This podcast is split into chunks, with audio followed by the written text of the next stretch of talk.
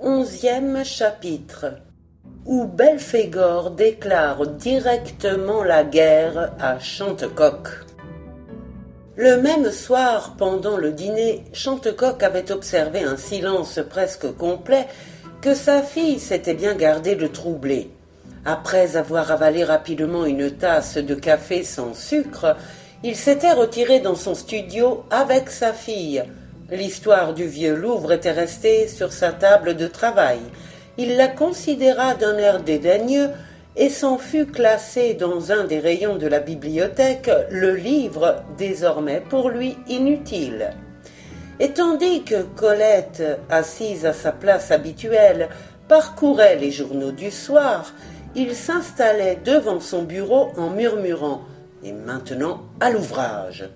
Chantecoq prit dans le tiroir du meuble les deux messages signés Belphégor et les lisait et relisait avec une extrême attention. Puis, s'emparant de sa loupe, il se mit à scruter, à analyser tous les détails de cette écriture, lettre par lettre, avec le même soin qu'un graphologue professionnel. Bientôt le visage du grand limier trahit une assez vive surprise.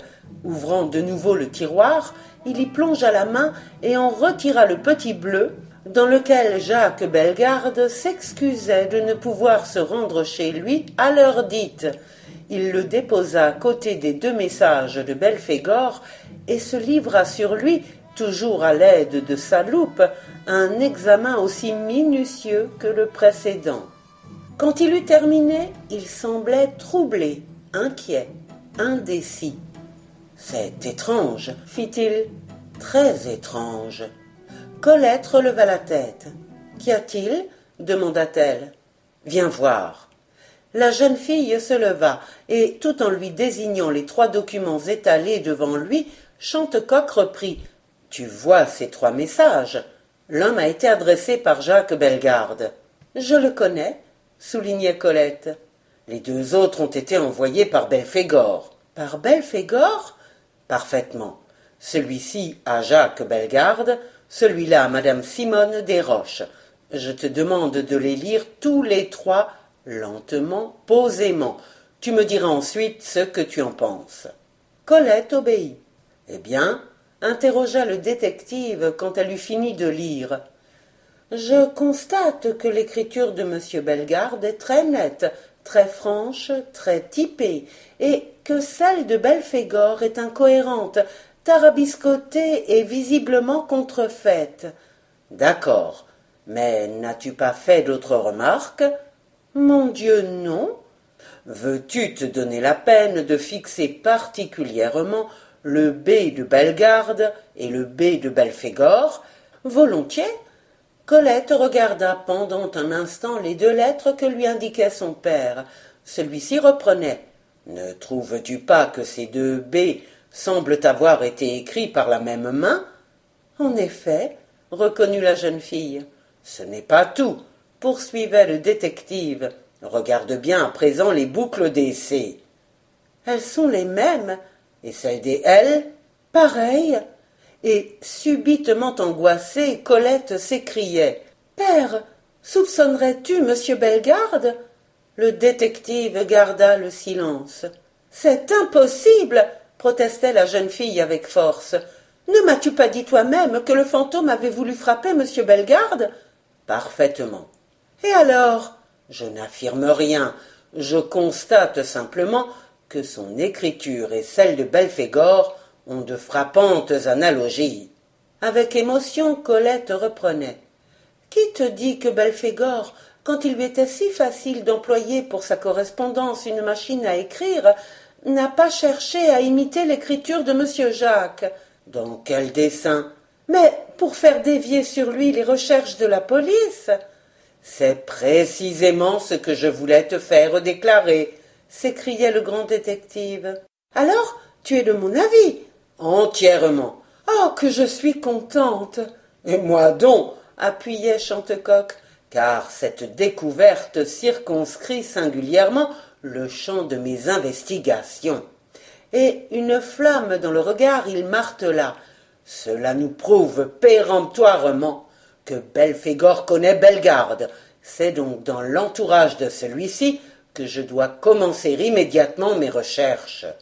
Très satisfait de la découverte qu'il venait de faire, et qui allait peut-être lui servir de fil d'Ariane dans le labyrinthe où il s'engageait, le limier poursuivit.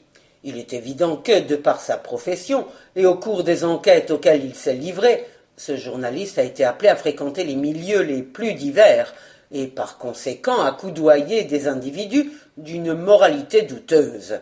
Il y a aussi ses relations privées. J'ai entendu dire que son amie, mademoiselle Simone Desroches, recevait chez elle une société extrêmement mélangée.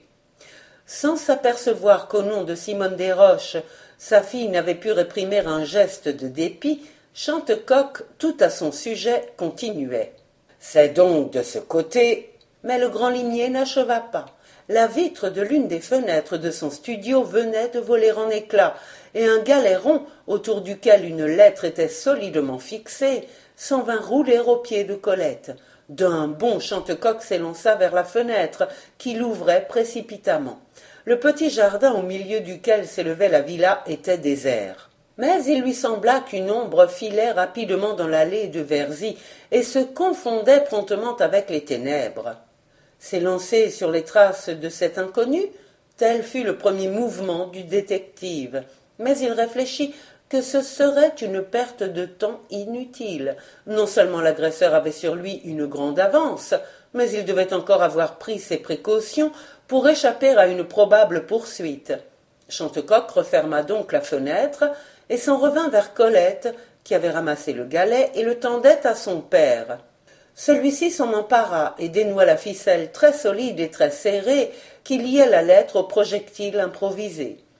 Elle portait son adresse. Il décacheta l'enveloppe et lut ce qui suit. Monsieur Chantecoq, un bon conseil, cessez de vous occuper de moi ou il vous arrivera malheur ainsi qu'à votre fille, Belphégor.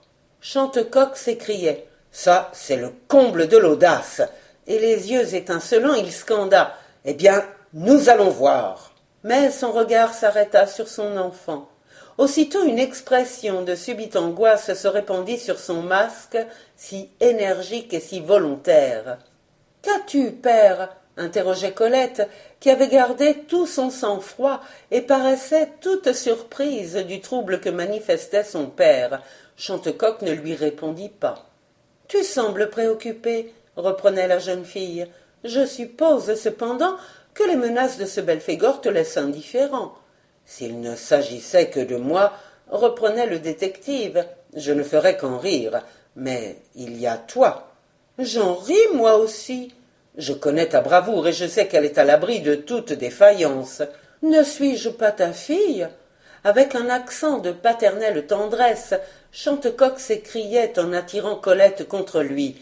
Tu sais bien que tu es tout pour moi. S'il t'arrivait malheur, ma chérie, ce serait la fin de mon existence. Colette protestait. Je m'étonne que tu prennes au tragique ces quelques lignes qui ne sont qu'une tentative d'intimidation dont pour ma part, je fais entièrement fi. Tu as tort, ma chérie, de considérer cette menace aussi à la légère. Pourquoi? Mon flair m'avertit que nous avons affaire à un misérable qui ne reculera devant rien pour assurer son impunité. Et le grand chantecoq s'effacerait devant lui? Il y a toi d'abord. Ah, le gredin, comme il doit bien me connaître, puisqu'il a tout de suite trouvé le défaut de ma cuirasse. Père, tu te dois avant tout à ton œuvre, à ta tâche. Rappelle-toi, ma chérie, qu'au moment de nous quitter pour toujours, ta pauvre mère m'a fait jurer de la remplacer à tes côtés. Comme elle m'a fait jurer de veiller sans cesse sur toi, ma petite. Père, je ne te reconnais plus, s'écriait Colette dont le visage resplendissait d'un véritable héroïsme.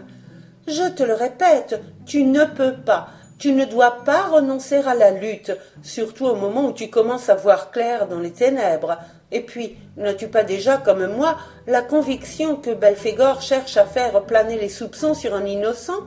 Et nous laisserions ce bandit accomplir jusqu'au bout son œuvre infâme? C'est impossible. Père, je t'en prie, je t'en supplie. C'est encore en vivant près de toi, en partageant avec toi les heures graves qui se préparent, que je serai le mieux à l'abri du danger. Oui, laisse-moi me battre à tes côtés, laisse-moi partager avec toi l'honneur de ton infaillible victoire. Eh bien, soit, s'écriait Chantecoq, tout frémissant de la fierté que lui inspirait l'attitude de sa fille. Et il ajouta, tout en déposant sur le front de Colette le plus tendre des baisers, Pardonne-moi cette défaillance, la première de ma vie, mais quand il s'agit de toi, je ne suis plus qu'un père. Moi aussi je t'aime tant, mais il me semble que je t'aurais moins aimé si tu avais cédé à Belphégor. Sois tranquille, affirmait le détective qui avait reconquis toute son énergie. Maintenant, grâce à toi, je me sens plus fort que jamais.